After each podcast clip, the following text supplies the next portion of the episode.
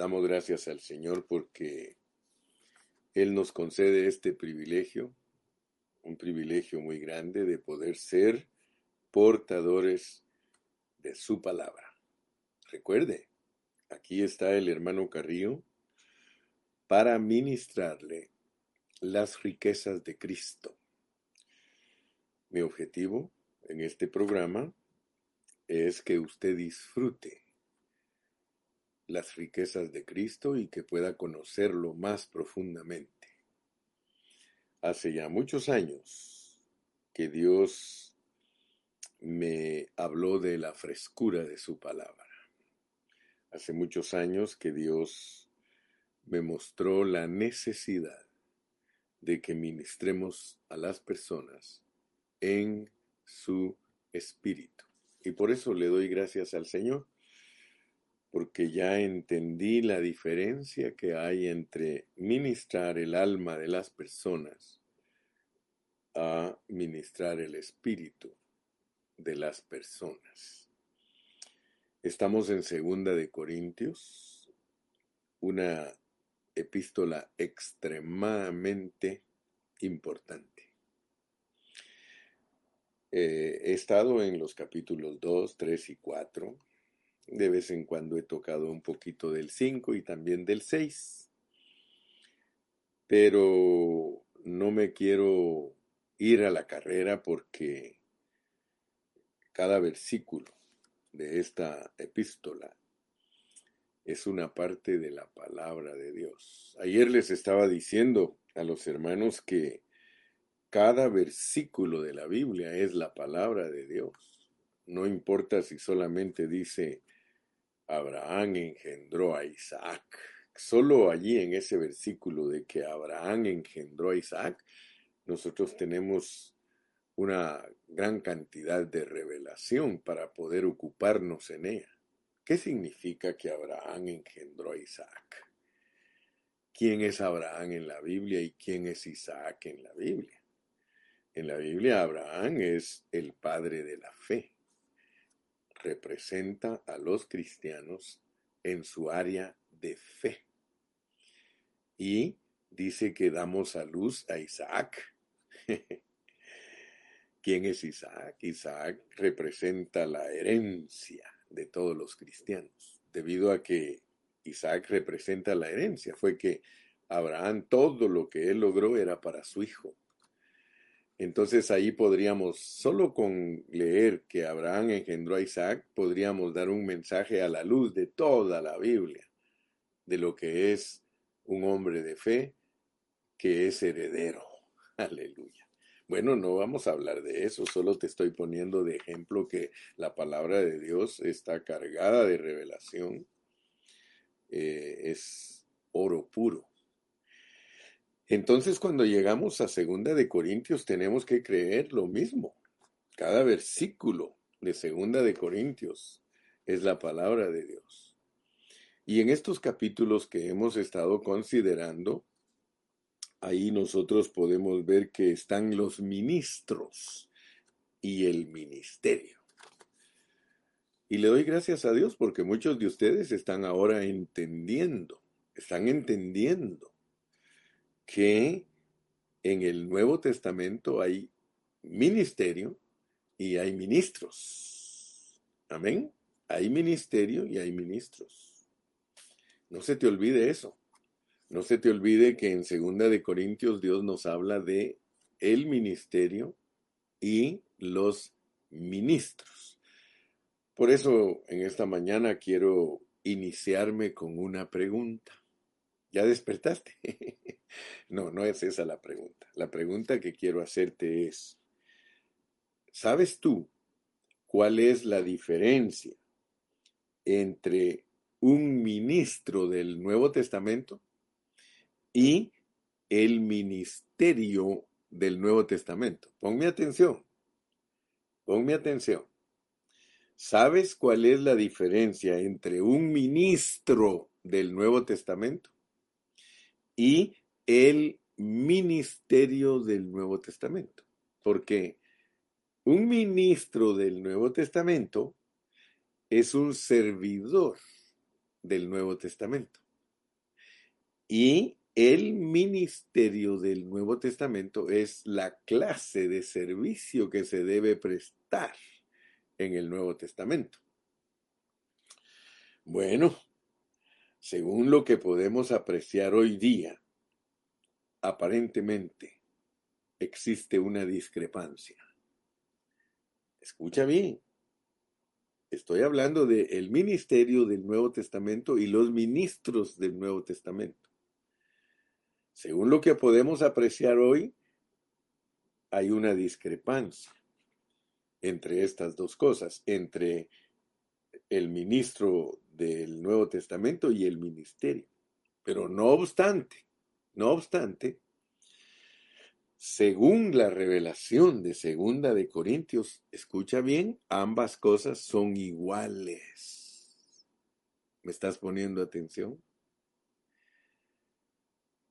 Según el estudio de Segunda de Corintios, nosotros podemos ver que, de, que hablar de un ministro del Nuevo Testamento es lo mismo que hablar del ministerio del Nuevo Testamento. Pon atención, porque si tú lees el capítulo 3 de Segunda de Corintios, tú vas a ver claramente que los ministros del nuevo pacto finalmente llegan a ser el ministerio del nuevo pacto. O sea que el ministerio del nuevo pacto es el servicio que se debe prestar en el nuevo pacto. Ministerio es servicio. No te confundas. No pienses que el ministerio es otra cosa. El ministerio del Nuevo Testamento es el ministerio del Nuevo Pacto es la clase de servicio que el hermano Carrillo y tú debemos prestar. Entonces nosotros tenemos parte en ese ministerio porque somos ministros, porque somos siervos, somos ministradores. Nosotros ministramos el servicio del Nuevo Testamento. Entonces yo quiero que veas, porque lo que vamos a hablar hoy es crucial. Ahora, fíjate pues, esto significa que los ministros son el ministerio. Los ministros son el ministerio. O sea que nosotros como ministros de Cristo, nuestro ministerio es lo que nosotros somos. Tienes ministerio. Escúchame bien. Tienes ministerio. El ministerio es lo que tú eres. No es lo que haces. Ponme atención, por favor, porque el Espíritu Santo nos mete a nosotros a asuntos que hay que discernir. Y por eso yo lo hago quietamente reposadamente en paz, tranquilo. Los ministros, nunca creas tú que ellos son lo que hacen, porque muchos creen que los ministros son lo que ellos hacen, la obra que ellos llevan a cabo. No. El ministerio de los ministros del nuevo pacto es su manera de ser. Su manera de ser. Por este motivo podemos decir que según la revelación de la Biblia, tanto el ministro como el ministerio llegan a ser lo mismo. Por tal razón, vamos a considerar tales asuntos con el mensaje de hoy. Nuestro mensaje de hoy se titula Los ministros y el ministerio son una misma cosa. Eh, ¿Lo agarraste? ¿Lo agarraste? Y yo quiero decirte, hermano, que este, este, tema es muy interesante, muy, muy interesante para todos los creyentes, pero muy pocos han escuchado acerca de ello. Así que nos vamos a introducir a este tema porque hoy queremos hablar de que los ministros del nuevo pacto llegan a ser uno con el ministerio del nuevo pacto. Ahora, si tú me estás poniendo una atención cuidadosa, tú sabes que el ministerio del nuevo pacto es una persona. Por eso nos atrevemos a decir que los ministros del nuevo pacto se llegan a ser uno con el ministerio del nuevo pacto.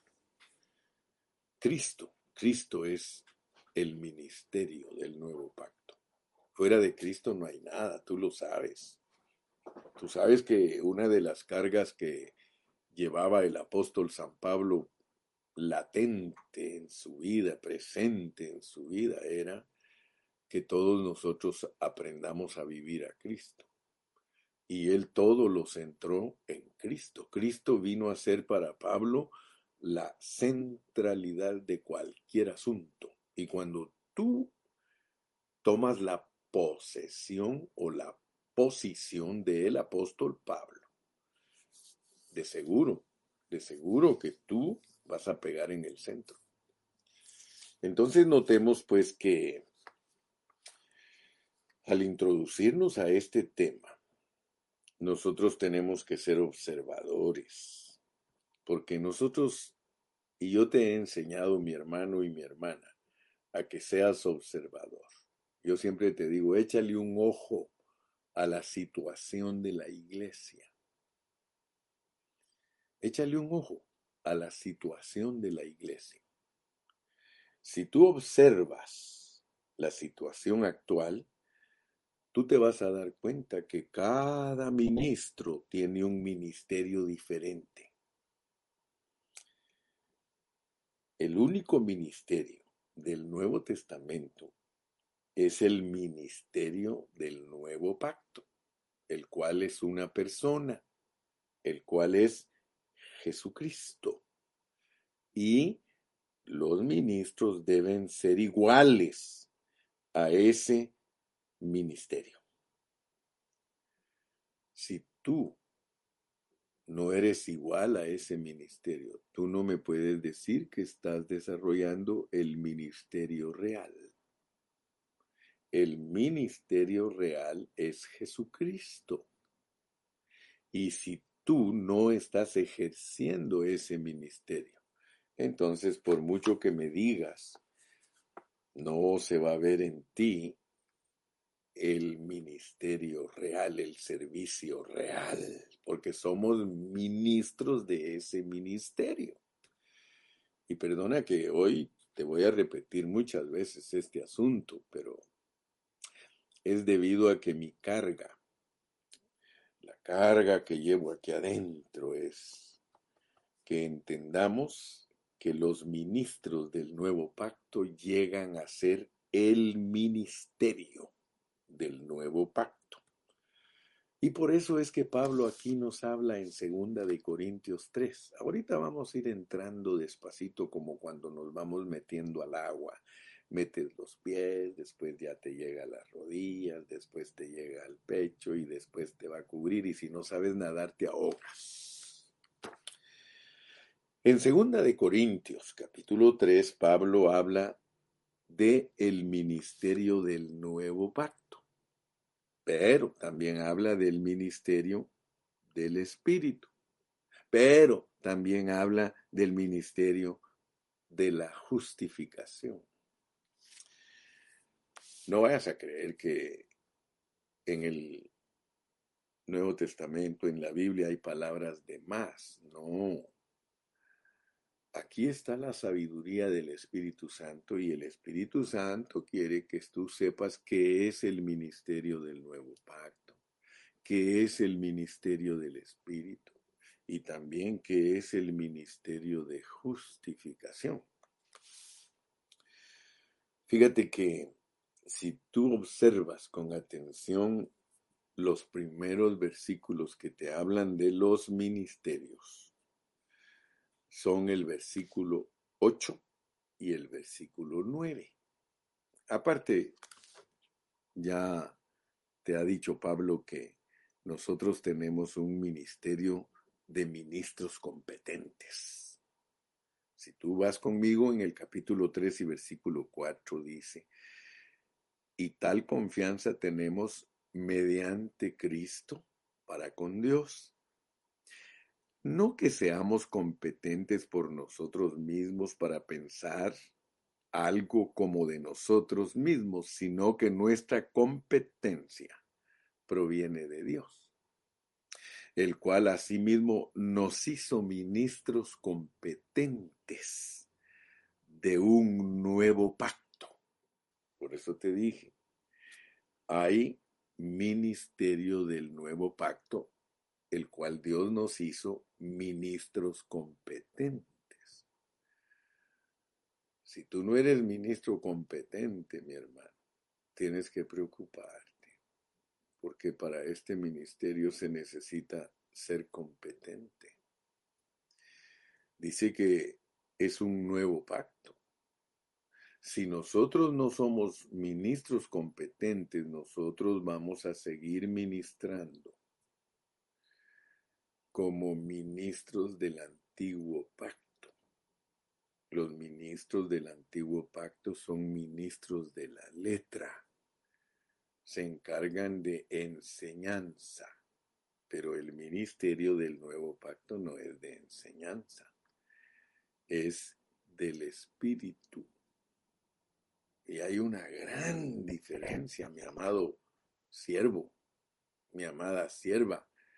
Hay una gran diferencia entre un ministro de la letra a un ministro del espíritu. Entonces, si, si ponemos atención a lo que el Espíritu Santo nos quiere ministrar, y abre nuestros ojos, porque para esto le tiene que abrir Dios los ojos a uno, hermano. Hay tantos hermanos que han estudiado conmigo por 20 años, hermano, y no captan. Ellos no han entendido lo que estamos haciendo. Siguen ministrando como ministros del antiguo pacto. Enseñanza tras enseñanza, enseñanza tras enseñanza. Pero los hermanos no son bendecidos en su espíritu siguen con los mismos problemas, con los mismos pleitos, con las mismas adversidades, hermano. Y eso no es bueno. Yo estoy bien convencido que soy un ministro del Espíritu y que mi predicación es para que los hermanos sean transformados.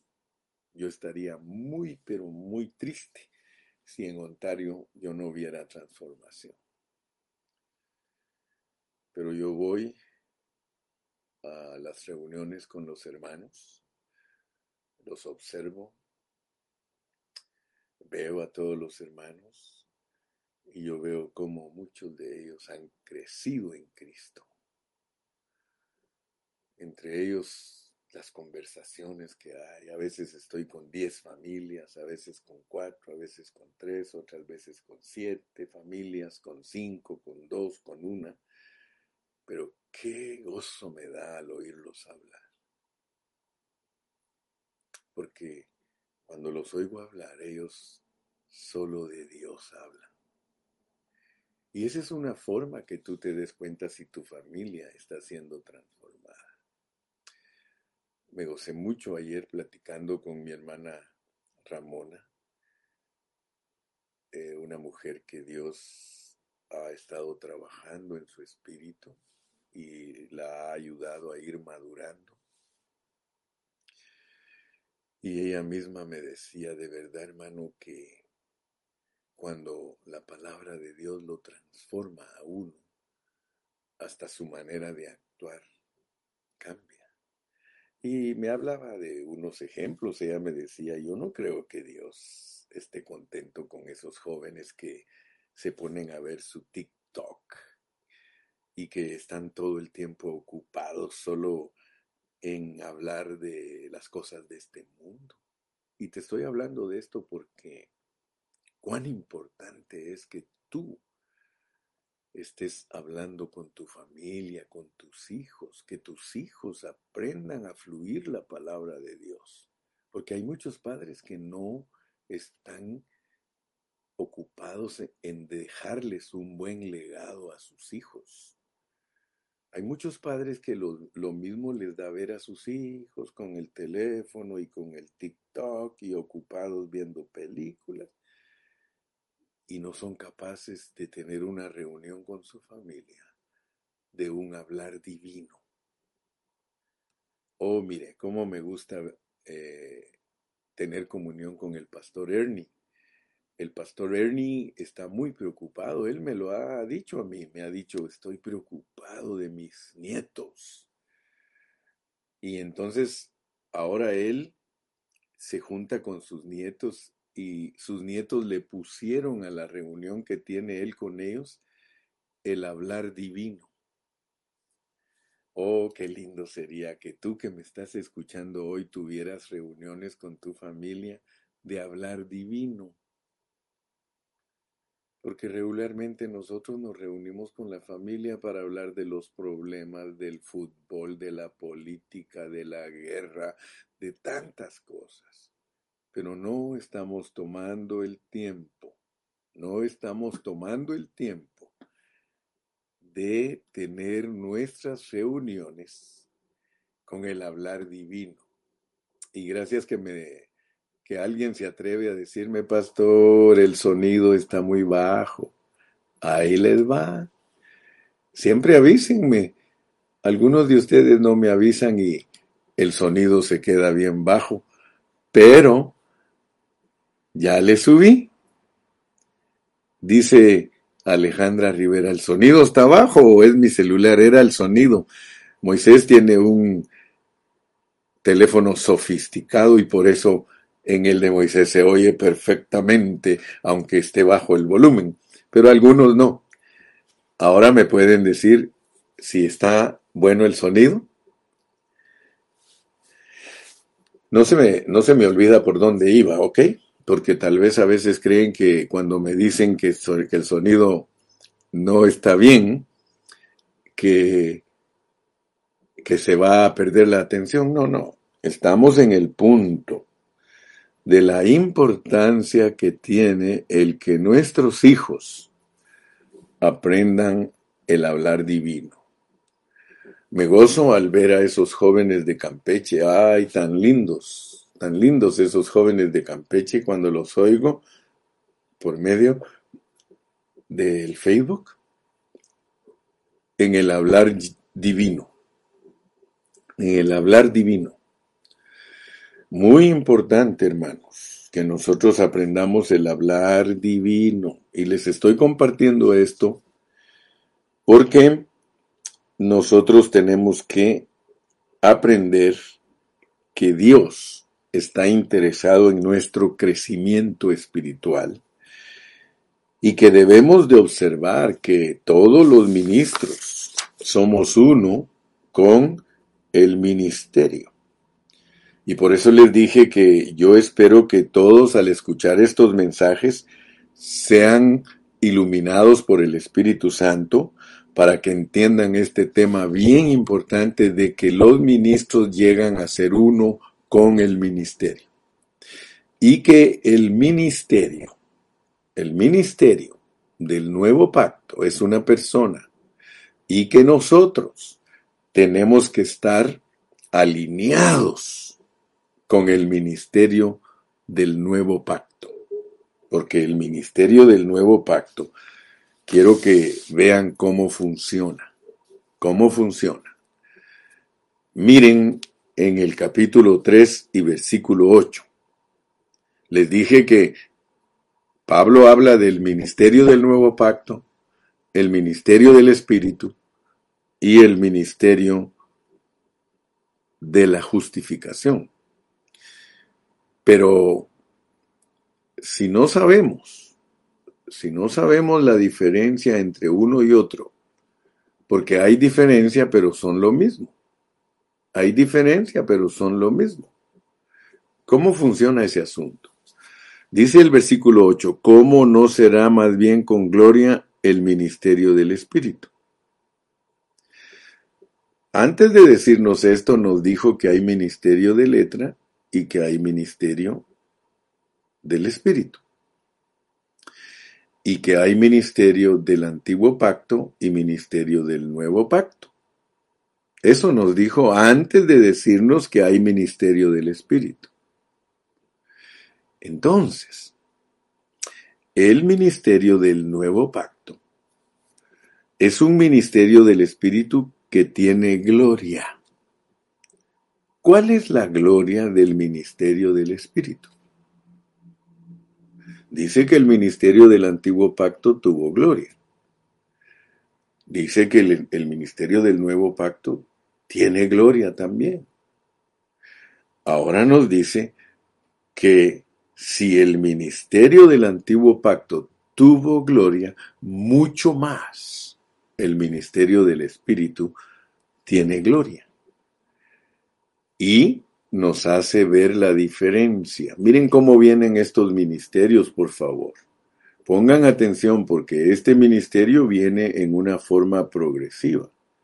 Ministerio de letra, que es ministerio del antiguo pacto ministerio del Espíritu, que es el ministerio del nuevo pacto, y ahora se llama ministerio de justificación.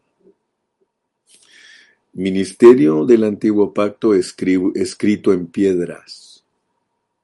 Ministerio del Espíritu escrito en los corazones. Ahora noten que ese ministerio viene en una forma progresiva ministerio externo, ministerio interno, ministerio exhibido. Ministerio en piedras, ya sabes cuál es. Ministerio en el espíritu, que adentro de ti hay gloria. Adentro de ti hay una persona gloriosa. Pero no te puedes quedar ahí. Tienes que seguir a la exhibición tienes que salir, tienes, te tienen que ver la gloria. Así como a Moisés se le miraba la gloria en el rostro, ahora a ti se te tiene que ver no físicamente. Porque el ministerio del nuevo pacto no es ministerio físico, es un ministerio espiritual. Pero que se tiene que ver, se tiene que ver. Ahora, date, date cuenta, pues, perdón, date cuenta que el ministerio del nuevo pacto es real, se ve, pero es algo que es de fe. Las cosas de fe se ven, porque son reales, pero no se ven físicamente, sino que se ven espiritualmente. ¿Cómo es que tú puedes exhibir el ministerio que ahora se llama justificación? Porque tienes que ir entendiendo la progresividad de la revelación divina. La progresividad de la revelación divina es que primero te enseñaron la ley de Moisés. O sea que primero te enseñaron un ministerio escrito en piedras. Después te enseñan un ministerio escrito en tu corazón. Pero muchos no ponen atención. Y ahora ya no es solo el ministerio del Espíritu, sino que es el ministerio de la justificación. Ay, qué lindo es esto, hermanos, y tú lo alcanzas a ver y Dios te abre tus ojos, esto es lindo, esto es bellísimo. Porque antes Cristo era el Logos. Cristo era el Logos, Él estaba escrito en piedras. Todo lo que las piedras decían ahí era respecto a Cristo. Ahora vas a entender lo que quiere decir que las piedras hablarán, ¿verdad? Porque Cristo estaba escrito en piedras y ahí se llama Logos. Ahí se llama Logos, ahí Cristo es Logos. Pero nosotros no nos podemos quedar en un Cristo Logos. Nosotros tenemos que saber que Dios proveyó un ministerio del nuevo pacto, que es un ministerio que escribe adentro del corazón de las personas. Entonces ya allí no se llama logos. ¿Cómo se llama? A ver si sabes. ¿Cómo se llama eh, eh, Cristo escrito en tu corazón? Cristo escrito en las piedras se llama logos. Cristo escrito en la Biblia como letras se llama logos. Pero Cristo escrito adentro de tu corazón, a ver si sabes cómo se llama. ¿Cómo se llama? ¿Cómo se llama Cristo escrito adentro de ti? Te dejo de tarea. Dice aquí, dice que el Espíritu del Dios vivo está escrito no en tablas de piedra, sino en tablas de carne del corazón. Entonces tú tienes que saber que Cristo escrito en tu corazón es el rema de Dios. Ya no es el logos, es el rema de Dios, es la vida de Dios escrita dentro de ti. Ahora, esa vida escrita adentro de ti, exhibida, porque esa vida se tiene que exhibir. Esa vida exhibida se llama Jesucristo. Ya no vivo yo, vive Cristo en mí. Fíjate que tú me has escuchado a mí por años y puede ser que digas, ah, ya sé qué va a decir el hermano Carrión, no mi hermano. Yo no te estoy repitiendo lecciones de Witness Lee ni lecciones de Watchman Nee, yo te estoy eh, enseñando a través de mi experiencia. Mi experiencia, experiencia, mi experiencia personal que es vivir a Cristo. Yo te estoy hablando del Cristo que vivo. Por eso, no solo seas loro, porque hay muchos que son loritos, ellos solo repiten. No, tenemos que, acuérdate siempre, el ministerio del Nuevo Testamento, el ministerio del Nuevo Pacto, el ministerio del Espíritu, el ministerio de la justificación. Es un ministerio que exhibe a un Cristo vivido. Por eso tú no eres ministro de lo que hablas Nunca vayas a creer que el hermano Carrillo es ministro de lo que habla. No, hermano. Tenemos que ser los ministros de lo que vivimos. Por eso te dije que el ministro del nuevo pacto se vuelve el ministerio del nuevo pacto. Y por eso te pregunté, ¿tienes ministerio? ¿De verdad tienes ministerio, hermano? Porque tu ministerio no es lo que hablas. Claro que tenemos que hablar lo mismo. Claro que tenemos que predicar lo mismo, la palabra de Dios. Pero nuestro ministerio no es lo que hablamos. Nuestro ministerio es lo que vivimos y por eso es que necesitamos la doble porción del Espíritu Santo. Me escribió ayer un hermanito y me dice, corríjame, yo escribí esto, pues no sacaste más que seis, no sacaste diez en lo que escribiste. Ya sabes de quién estoy hablando, no sacaste diez. Si tú quieres sacar un diez, tú tienes que delinear la palabra en una forma correcta. Porque nosotros, nosotros, tenemos que entender cómo funciona el asunto de la vida en nosotros. ¿Cómo es que nos llegó la vida de Dios a nosotros? Porque la vida sirve para una cosa y el poder sirve para otra cosa. Nosotros somos los que tienen una doble porción del Espíritu Santo. Y quiero que pongas atención si quieres enseñar bien la Biblia. ¿Cómo es que la iglesia del Señor recibió la vida? ¿Cómo vino la vida a la iglesia? Lo que te estoy hablando, el escribir en el corazón de los hermanos. ¿Cómo es que llegó eso? ¿Cómo llegó el rema a nosotros? Hazte mil preguntas si quieres aprender la Biblia. ¿Te has dado cuenta que el hermano Carrillo siempre te dice, Pregúntate, pregúntate, pregúntate, porque es la única forma que vas a recibir respuestas. Porque cuando te preguntas, le estás preguntando a Dios. ¿Cómo nos llegó la vida? Si quieres predicar bien el Evangelio.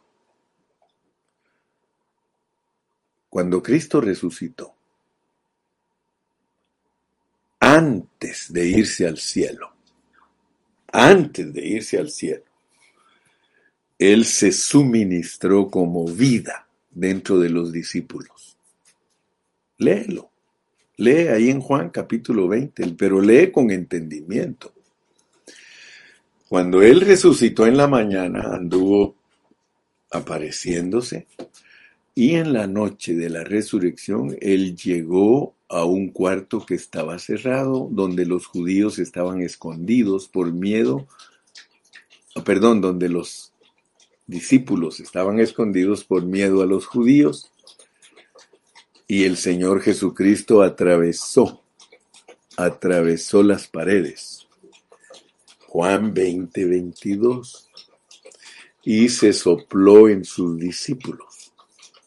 O sea que la vida de nosotros nos vino por medio de la resurrección de Cristo. Eso es muy importante porque eso no lo predica la iglesia de Cristo. No lo alcanza a ver. No sabe cómo ministrarlo. Pero primero, antes de que él subiera al cielo, él entró en los discípulos. Para entrar en nosotros, Cristo no necesita presentarse en el trono. es para otras cosas las que él necesitaba presentarse en el trono. Por eso una de las mujeres lo quiso tocar y dijo, no me toques, no he subido, no me toques, no he subido a mi padre. Pero después él subió, él subió, y cuando él subió, dice la Biblia que toda potestad le fue dada, toda. Y entonces se derramó sobre los discípulos. Y yo quiero que ustedes vean, y yo no estoy mintiendo, hermanos. La mayoría de los cristianos hace énfasis al derramamiento del Espíritu Santo, el cual sirve para que nosotros hablemos a mí el espíritu que se derramó me hace hablar. Dice, empero recibiréis poder cuando haya venido sobre vosotros el Espíritu Santo. Yo quiero que sepan discernir, hermanos, lo que es el poder y lo que es la vida. Porque los cristianos le hacen demasiado énfasis al poder al grado de que hoy muchos grupos, si no hay ruido, si no hay bulla, si no se caen los hermanos, si no brincan, si no tiemblan, ellos creen que en la reunión no hay nada. Y eso ha producido reuniones emotivas únicamente. Yo no estoy diciendo tampoco que no te goces, hermano. Por favor, sé templado al escuchar al hermano Carrillo y escúchalo con un oído redimido, hermano Porque si no me oyes con un oído redimido, le vas a llamar a tres, eh, cuatro y a cuatro le vas a llamar tres. Y vas a llevar una caricatura de mensaje en vez de llevar la pureza de la palabra. La pureza de la palabra es que Dios, que Cristo desde que resucitó, Él estaba listo para no dejarnos huérfanos. Cristo fue muy claro, Él dijo, yo no os dejaré huérfanos. Pero también dijo que enviaría la promesa del Padre. Es que la promesa del Hijo y la promesa del Padre son dos cosas distintas, pero inseparables. La promesa del Padre era que un día nosotros íbamos a recibir el Espíritu sobre nosotros para que Dios nos usara, para que Dios nos usara, para que Dios nos haga poderosos habladores. Para eso es el poder del Espíritu Santo, primariamente. Pero la vida, la vida de Dios en nosotros, por eso te estoy hablando de este ministerio. Ok. Yo creo que con estos minutos que me quedan te voy a tratar de decir lo que quiero decir, porque la realidad es que quiero decir algo que no te he dicho, pero que ya te lo he estado tocando. Ponga atención, pues, ponga atención. Capítulo 3 de Segunda de Corintios y versículo 8. ¿Cómo no será más bien con gloria el ministerio del Espíritu. Mi punto ahorita que quiero que captes es que el ministerio del Espíritu tiene gloria. El ministerio del Espíritu tiene gloria. Pero a pesar que es el mismo ministerio con nombre diferente, en el siguiente versículo se llama ministerio de justificación, pero quiero que veas la diferencia tiene más abundante gloria. Fíjate, estas son pequeñas cosas que hacen una gran diferencia. El ministerio tiene gloria. El ministerio del Espíritu tiene gloria. ¿Quién es el ministerio del Espíritu? ¿Quién es el que está dentro de ti? fue el que se sopló en el día, en la noche de la resurrección, se sopló dentro de los discípulos y les dijo, recibid el Espíritu Santo. El ministerio del Espíritu tiene gloria porque es Cristo adentro de nosotros. Por eso tiene gloria el ministerio del Espíritu porque el ministerio del Espíritu es una persona, el ministerio es Cristo y está dentro de ti, está dentro de tu espíritu, tienes gloria dentro de ti. Pero la gloria no es para que esté depositada. El propósito de que Cristo en resurrección se haya ministrado o suministrado adentro de los creyentes es para que se vuelva una gloria abundante. Una gloria abundante. O sea que Dios no estaba contento con tener solo a Cristo, hermano. Este es mi hijo amado en el cual yo tengo complacencia, pero él no, no estaba contento con tener un solo hijo. Cristo mismo lo enseñó. Tú puedes leer en el Evangelio de Juan. En el Evangelio de Juan dijo, si el grano no muere, se queda solo. Y Dios mismo dijo, no es bueno que el hombre esté solo refiriéndose a él mismo.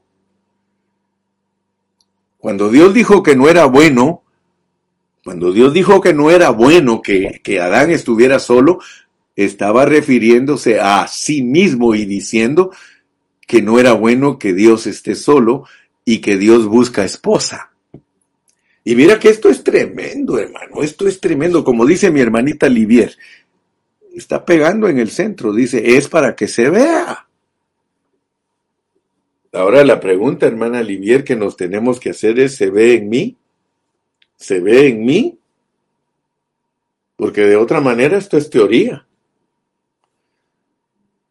De otra manera esto es enseñanza. Y el ministerio del nuevo pacto no es para enseñanza. No es para enseñanza, voy a agregarle solamente. Porque sí hay que enseñar. Pero tú me entiendes. Tú me oyes con un oído redimido y sabes que estoy tocando ahorita un contexto. Ya después toco otro contexto y en otro contexto la enseñanza es, es importante, pero ahorita nos es más importante el que Dios sea visto a través de nosotros, el que Dios sea expresado a través de nosotros. Hoy yo le doy gracias a Dios porque a mí me escucha gente muy entendida, hermano muy entendida. A mí me felicitó una hermana ayer, me dice, hermano, qué preciosos jóvenes. Me da gusto oírlos hablar a esos jóvenes, pero yo les digo a esos jóvenes que no solo sean habladores,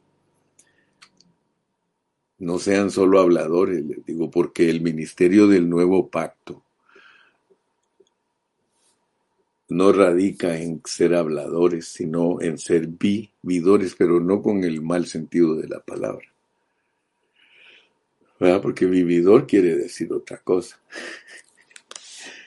ser los que viven a ese Cristo. Entonces, nota, porque esta era mi carga, nada más que veas la multiplicación. ¿Cómo no será más bien con gloria el ministerio del Espíritu? Porque es Cristo. Pero pero el ministerio de la justificación mucho más abundará en gloria. La gloria en, en el ministerio de la justificación se multiplica la gracia. Se multiplica, mira, la gloria se multiplica. O sea que nosotros, la iglesia, como cuerpo de Cristo, somos la expresión de la gloria que está dentro. Entonces, debemos de captar esto, debemos de captar esto, que Dios está dentro de nosotros para que sea expresado a través de nosotros. Esa es la abundancia de gloria. Dios no tiene gloria en su iglesia si Él no es expresado. Por eso dice que Él viene por una iglesia gloriosa. Una iglesia gloriosa. Una iglesia gloriosa, hermano, es una iglesia que lo expresa a Él como justicia. Ay, yo estaba, hermano, preparando mis lecciones que voy a dar en Washington y cuando estaba preparando tengo una parte que Dios me dio para los hermanos de Washington. Mas buscad primeramente el reino de Dios y su justicia porque hay muchos hermanos que no saben lo que significa buscar el reino de Dios y su justicia.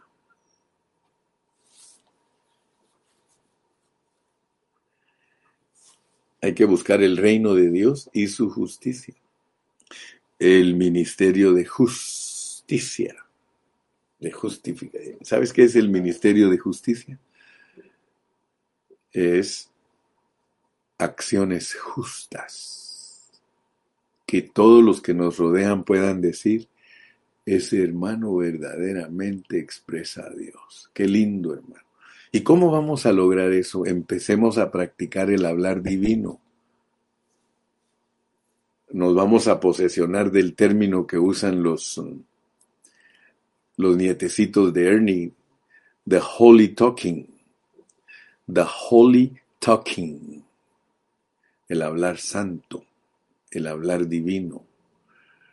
Empecemos, hermano. ¿Por qué no empiezas a disciplinarte a tener un hablar divino?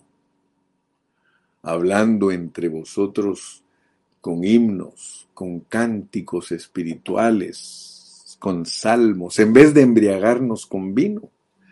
Porque el vino nos hace hablar, hermano.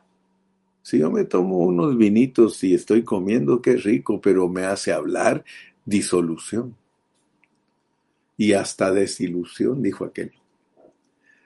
Pero si me embriago del Espíritu Santo, mi hablar va a ser un hablar edificante, mi hablar va a ser un hablar que a todos los va a bendecir y a todos los va a ministrar.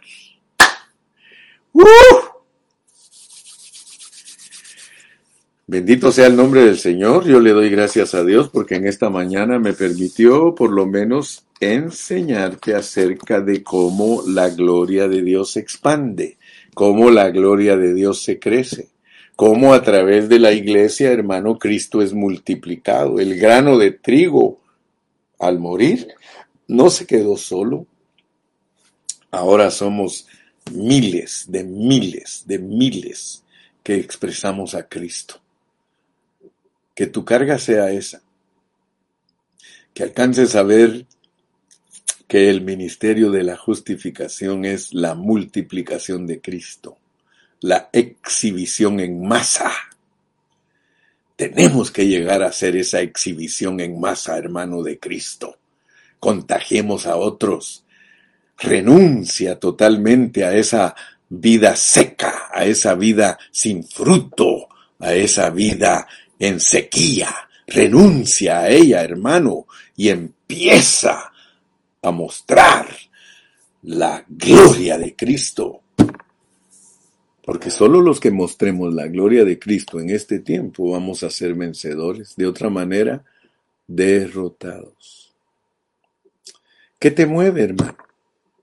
¿Cuáles son tus pensamientos? Hay tantos jóvenes que sus pensamientos son triunfar en esta vida. Hermano, el triunfo más elevado es vivir a Cristo.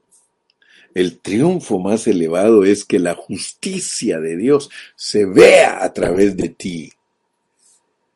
Fíjate que justicia es el cimiento del trono de Dios. Por eso dice buscar primeramente el reino, porque el trono es el reino.